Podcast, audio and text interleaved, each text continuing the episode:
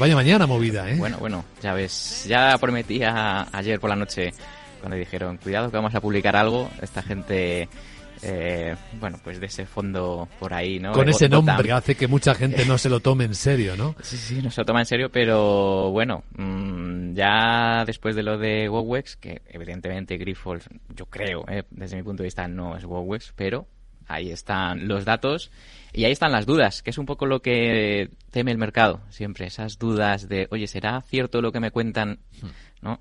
Bueno, para eso están los auditores, no sé, tendrán que decir algo, supongo. Sí. Aquí esto es como, como todo, ¿no? Tendrán que explicarse un poquito, bueno, esas cuentas, por qué les han sacado, ¿no? Eso que les han sacado. Y, y bueno, la cotización, pues, pues lamentablemente, claro, sufrirá al menos al comienzo, y, y, luego ya veremos. Pero como digo, no, no es la primera ni será la última empresa que esta gente pues eh, pues bueno pone en el ojo del huracán sí. vamos a invertir un poco y el orden porque claro por la urgencia y esperando a ver si se mueve Grifols vamos a hacer una primera pregunta antes de ver cómo está el mercado y el contexto si te parece centrados mm. en Grifols porque claro nosotros siempre pensamos ¿Quién está ganando con esta secuencia de hechos? ¿Había alguna de información que podamos considerar privilegiada en el mercado? Es decir, podemos pensar que alguien sabía algo de lo que iba a ocurrir cuando Gotham, City Research, como ha hecho esta mañana, pusieron el disparadero a Grifols eh, enviando siete acusaciones muy graves de estar engañando al mercado con sus niveles de deuda o de apalancamiento. ¿Los gráficos dicen algo sobre Grifols, Javier? Pues eh, los gráficos suelen descontar muchas cosas, pero es verdad que cuando hay, bueno, sucesos que son eh, quizás que escapan, ¿no? A lo que son las cifras, en este caso no, mm, es decir, es información que surge de unas cuentas.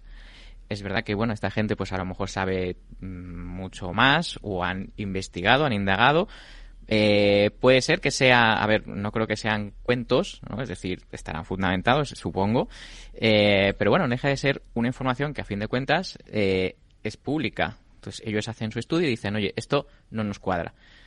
Entonces, tanto como información privilegiada, hombre, no, eh, no creo. Es decir, ellos, como digo, habrán investigado ¿no? para hacer esas acusaciones tan fuertes y en una empresa, como digo, que no es cualquiera que es que es una empresa eh, de 10 billones de capitalización, entonces cuidado. Sí, 10 mil millones de dólares millones, son un poquito sí, menos en euros. Efectivamente. Pero yo me refiero a la información privilegiada. Por ejemplo, podríamos adivinar si había posiciones bajistas. ¿Hay algo en el gráfico que nos dé pistas de cómo estaban algunos posicionados? Bueno, fíjate, si nos vamos muy atrás, el gráfico, eh, ojo, viene de 33. Eh, bajó a la... Es, una, es un descenso eh, importante, es decir, de, de pues eh, de más del 50-60%. Entonces, eh, aquí algo no iba bien y de hecho el, el, el, mercado, bueno, no sé si información privilegiada o no, pero a lo mejor eh, esto que no le cuadra a Gotham, a lo mejor había más gente que tampoco le cuadraba. Entonces, eh, claro, ¿qué es lo que hace esa persona o ese equipo de, digamos, de, de gente que se da cuenta de, de, que hay algo raro? Pues vende acciones, las vende, ¿no? Es decir, se quita su posición, incluso se mete corto ¿eh? a través de préstamo de acciones. Bueno, lo que, luego hay diferentes eh, formas, ¿no? De, digamos, de beneficiarte de una bajada. Entonces, eh, no me sorprende, es decir, eh, a ver, sí me sorprende, pero no me sorprende tanto cuando la cotización ya ha bajado un 50 o 60% sin noticias aparentes, uh -huh. ¿bien? Porque ahí hay algo raro.